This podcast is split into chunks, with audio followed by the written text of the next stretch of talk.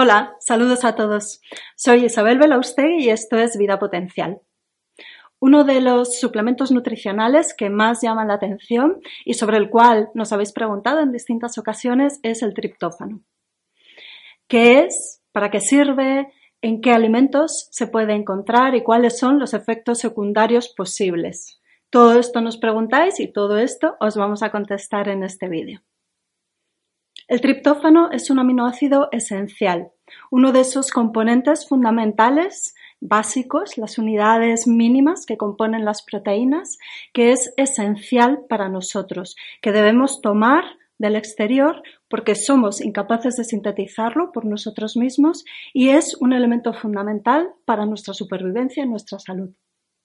No nos damos cuenta de que necesitamos aminoácidos porque nuestro organismo va haciendo el uso de todos estos componentes de una manera automática y silenciosa, pero los necesitamos para poder sobrevivir.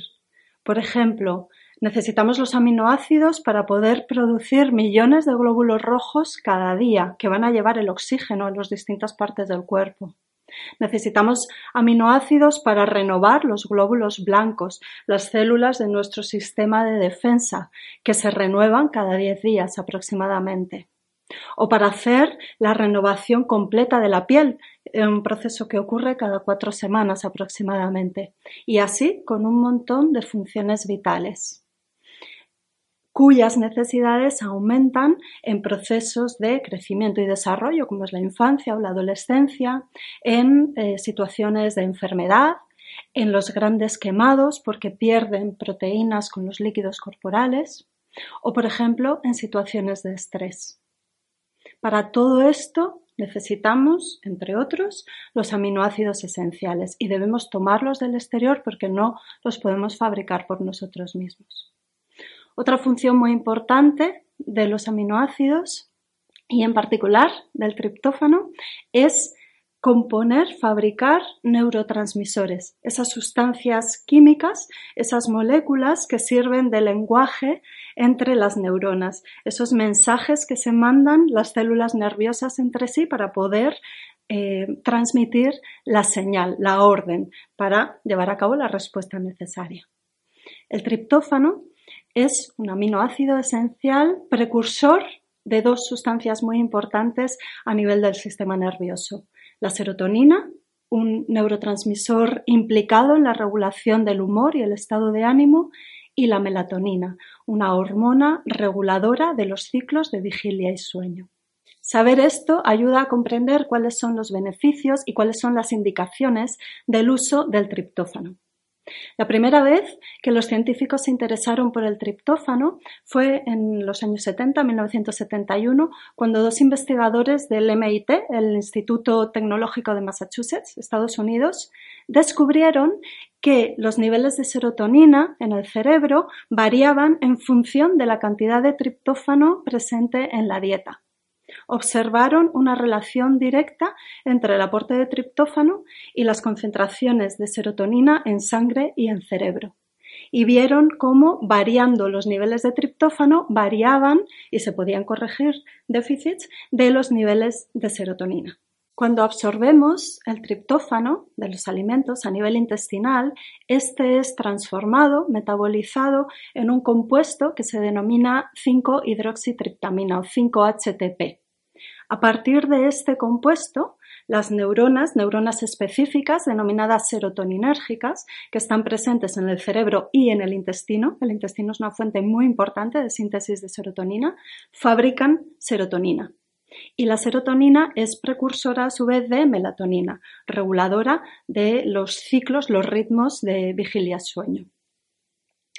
La serotonina es un neurotransmisor, una molécula importante en el sistema nervioso central para regular el estado de ánimo y el humor. Por eso, las indicaciones principales, los beneficios del uso de triptófano, incluyen estados de alteración del humor. Por ejemplo, el triptófano es muy útil en esos estados de ansiedad no tan elevados, no tan descontrolados como esos picos que pueden suponer una crisis de pánico, en cuyo caso será mejor utilizar fármacos, eh, se están indicados eh, como rescate de esas situaciones tan dramáticas. Pero cuando esas crisis están controladas, el aporte de triptófano es muy útil para mantener controlada la ansiedad o previamente al inicio del tratamiento farmacológico para estados de ansiedad o como alternativa cuando el tratamiento farmacológico, es decir, con medicamentos, no está dando resultados. También el triptófano está indicado para estados em, agresivos em, o estados maníaco-depresivos.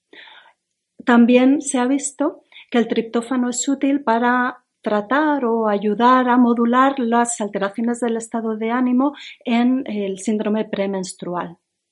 También es muy útil para ayudar con los problemas del sueño, con el insomnio o con las alteraciones de los patrones de sueño, incluido el síndrome de apnea obstructiva del sueño o, apnea del sueño. También es útil el triptófano para ayudar a dejar de fumar. Y se ha observado que en casos de suicidio hay niveles bajos de triptófano en sangre y cerebro, por lo que también está indicado para como prevención, podría ser una herramienta preventiva o de ayuda en estos casos tan graves. ¿Cómo podemos elevar los niveles de triptófano en nuestra sangre? A través de la alimentación y la suplementación nutricional. Los alimentos que son ricos en triptófano los alimentos que contienen triptófano son los siguientes. La soja, aunque ya sabéis por otros vídeos que hemos sacado en nuestro canal que no es conveniente para todas las personas ni en todas sus formas. Lo mejor, si queréis y podéis tomar soja, será tomarla en forma de sus eh, derivados fermentados, el miso y el tamari, como condimento al plato. También son alimentos ricos en eh, triptófano, la carne, para quien pueda y quiera tomarla, las anchoas, los quesos fuertes de tipo parmesano, igualmente, para quien pueda y quiera tomarlos. Son alimentos ricos en triptófano también las almendras y las semillas de sésamo. Se ha dicho con frecuencia que el arroz integral es rico en triptófano, pero parece que esto no es así, es uno de los alimentos deficitarios de triptófano. Un aspecto interesante para aprovechar mejor el triptófano de la alimentación es conocer otra cuestión bioquímica, otra cuestión metabólica. Y es la siguiente. La insulina ayuda eh, a la captación de los aminoácidos por parte de las células. Y la insulina tiene un efecto máximo con ciertos aminoácidos, los, aminoácidos ramificados, valina, leucina e isoleucina, y un efecto mínimo con el triptófano. Es decir, que favorece de una manera intensa la entrada de los aminoácidos ramificados a las células y de una manera leve, suave, del triptófano al interior de las células. Si a lo largo del día comemos alimentos ricos en triptófano y por la noche hacemos una cena que sea rica en hidratos de carbono, y aquí no me refiero a harinas, cereales, azúcar, refrescos, zumos, sino fundamentalmente a verduras, pues un puré de verduras, una crema, una ensalada, unas verduras salteadas al vapor, etcétera, etcétera. Entonces, lo que hacemos es favorecer que pasen a las células los otros aminoácidos y quede en sangre una mayor cantidad del aminoácido triptófano y este llegue mejor al cerebro, atraviese barrera hematoencefálica y pueda producir la serotonina y la melatonina que nos ayude a dormir mejor. Así que ya sabéis, además de elegir alimentos ricos en triptófano, manejadlo para que lo aprovechéis de la mejor manera posible. Podéis también tomar suplementos de triptófano y aquí tenéis dos opciones, o el triptófano, en concreto L-triptófano, o el 5-HTP. La ventaja del 5-HTP, que es esa forma intermedia del triptófano previo a la formación de serotonina y melatonina, es que se absorbe con mayor facilidad a nivel intestinal, pasa mejor la barrera hematoencefálica y eh, optimiza la formación de serotonina y melatonina. Se ha visto que con el aporte de 5-HTP en pocas semanas ya se elevan los niveles de serotonina y melatonina en la sangre. Las cantidades recomendadas de estos suplementos son para el triptófano entre 500 y 1000 miligramos al día y para el 5-HTP entre 100 y 300 miligramos al día. Y hay otras sustancias, otros suplementos que conviene asociar con la toma de triptófano, que son vitamina B3, porque al asociarla al suplemento de triptófano evitamos una conversión relativamente alta, hasta un 30%, del triptófano en otro aminoácido. Nos evitamos ese paso y así optimizamos el uso de triptófano. Vitamina B6 y magnesio, que son cofactores, es decir, sustancias que también ayudan en la síntesis de serotonina. Y todo el complejo de vitamina B, porque al dar, al dar unas vitaminas del grupo B, el resto se desequilibran, así que conviene dar todo el complejo de vitamina B. Otro aspecto que importa mucho con respecto al triptófano es el de su seguridad, si tiene o no efectos secundarios. El triptófano, como suplemento nutricional, tiene una larga historia de seguridad, pero en 1990 se tuvo que retirar del mercado porque hubo eh, numerosos casos del llamado síndrome de eosinofilia mialgia, que es un cuadro que incluye eh, dolor articular, dolor muscular, dolor de tipo nervioso, problemas digestivos, erupciones cutáneas, calvicie y hubo incluso casos de muerte. No está clara todavía cuál fue la causa de todos estos casos asociados al uso del triptófano. Lo que sí se observó es que todos ellos correspondían al medicamento entonces de eh, una casa comercial japonesa y por eso se sospechó que se debía a una contaminación del producto. En general, el triptófano es un producto seguro, que pueden consumir todas las personas, excepto mujeres embarazadas o mujeres en periodo de lactancia, personas que tengan antecedente de ese síndrome de eosinofilia mialgia y personas que tengan afectación del hígado y o el riñón.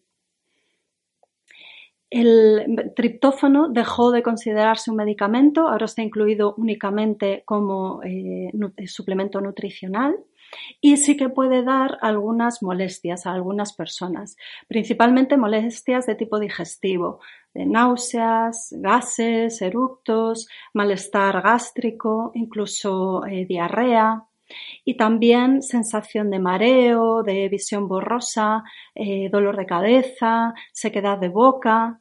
En esas personas, por supuesto, hay que dejar de tomar el triptófano o evitarlo. Habrá otros suplementos que puedan eh, reemplazar al triptófano. Habrá que estudiarlo y personalizarlo a cada uno.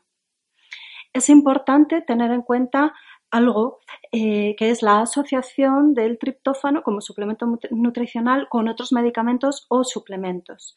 Por ejemplo, deben evitar el uso de triptófano las personas que estén tomando medicamentos sedantes, como las benzodiazepinas, por ejemplo, porque entonces la asociación con triptófano va a tener un mayor efecto sedante y medicamentos del tipo eh, de los elevadores de las concentraciones de serotonina, como son algunos antidepresivos y analgésicos de tipo opioide, porque entonces al tomar triptófano, junto con estos fármacos, aumentan más los niveles de serotonina y se puede dar un cuadro denominado síndrome de serotonina, que cursa con escalofrío, sensación de ansiedad y problemas cardíacos.